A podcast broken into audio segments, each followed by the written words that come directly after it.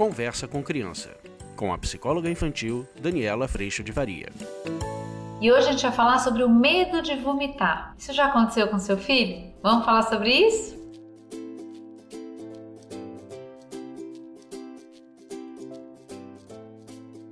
Oi, gente! Hoje a gente vai falar sobre um assunto que eu já vi acontecer com algumas crianças e talvez aconteça aí na sua casa. É o medo de vomitar. Essa é uma fobia muito específica chamada emetofobia, que é o medo tanto de vomitar quanto de ver alguém vomitando.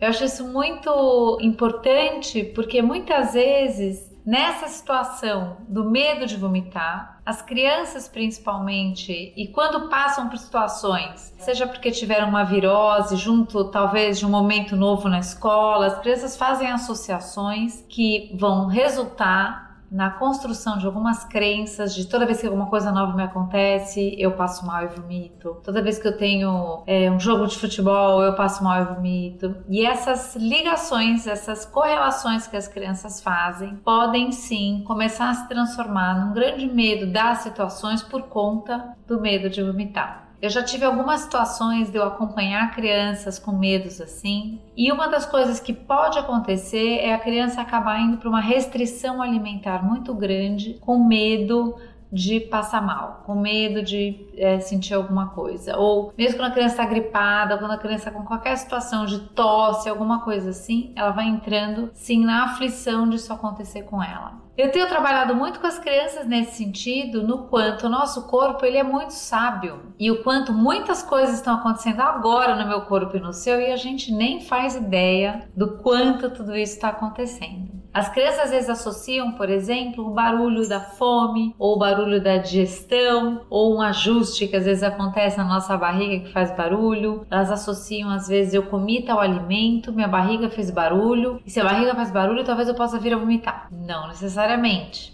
Então, quando as crianças elas começam a fazer essa restrição alimentar, de eu não posso comer tal coisa porque eu vou passar mal, é melhor não comer isso porque isso é pesado, eu posso vomitar. As crianças vão entrando no efeito dessa tentativa de controle de uma situação que é física e que não acontece toda hora, mas que quando acontece tem o seu propósito.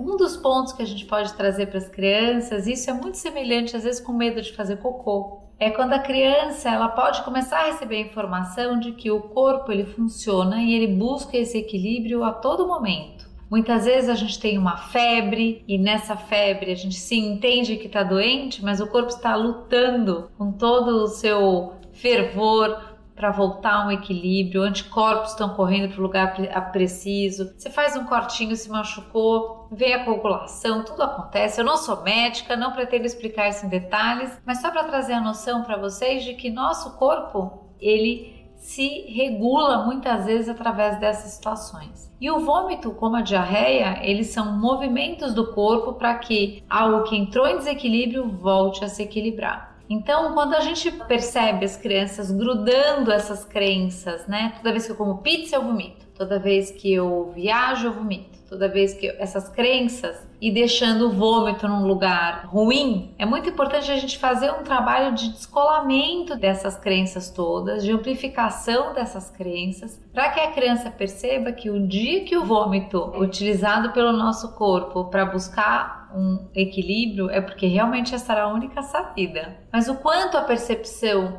é, das crianças às vezes está em grau aumentado por conta de uma virose na classe, três amigos vomitaram numa semana. Então, quanto mais a gente puder trazer explicação para as crianças que venham de acordo com a confiança nesse grande instrumento que a gente tem aqui de navegação, mais fácil essa criança começa a viver esses momentos e a perceber que sim, ela não tem controle da digestão que está acontecendo dentro da barriga dela, está acontecendo do jeito que tem que ser, da melhor forma possível.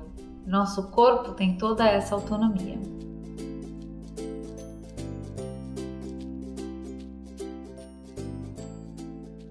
Nesse sentido, a gente pode sim ajudar as crianças a perceberem quais são os desconfortos, que pensamentos que as acompanham nesse momento, para que a gente possa ajudá-las a perceber o que realmente está acontecendo. Eu brinco aqui em casa e não tem nada a ver com isso, mas, por exemplo, eu sou uma pessoa que não posso ver alguém vomitando. Toda vez que eu vejo alguém vomitando, eu tenho ânsia de vômito. Então eu tomo cuidados, por exemplo, eu não tenho medo de vomitar, não tenho medo de ver ninguém vomitando, mas, por exemplo, mas me dá o desconforto porque eu entro em processo de, de ânsia. Então eu tomo muita atenção de, às vezes, quando isso acontece, seja com o marido, com as filhas e tudo mais, de eu dar suporte, mas eu não olhar a cena por exemplo, porque para mim me dá muito desconforto na hora que eu entro em ânsia também não vomito, mas a ânsia vem. Então a gente começa a conhecer cada vez nosso corpo, descobrir cada vez mais que informações são essas que a gente recebe, como é que cada um de nós funciona, mas principalmente rever crenças que vão nos limitando, vão limitando a alimentação. Às vezes as crianças entram em queda de peso por conta de tudo isso. Espero que eu possa ter ajudado e que a gente possa trazer conhecimento para as crianças para que elas possam se tranquilizar quanto ao funcionamento do nosso corpo.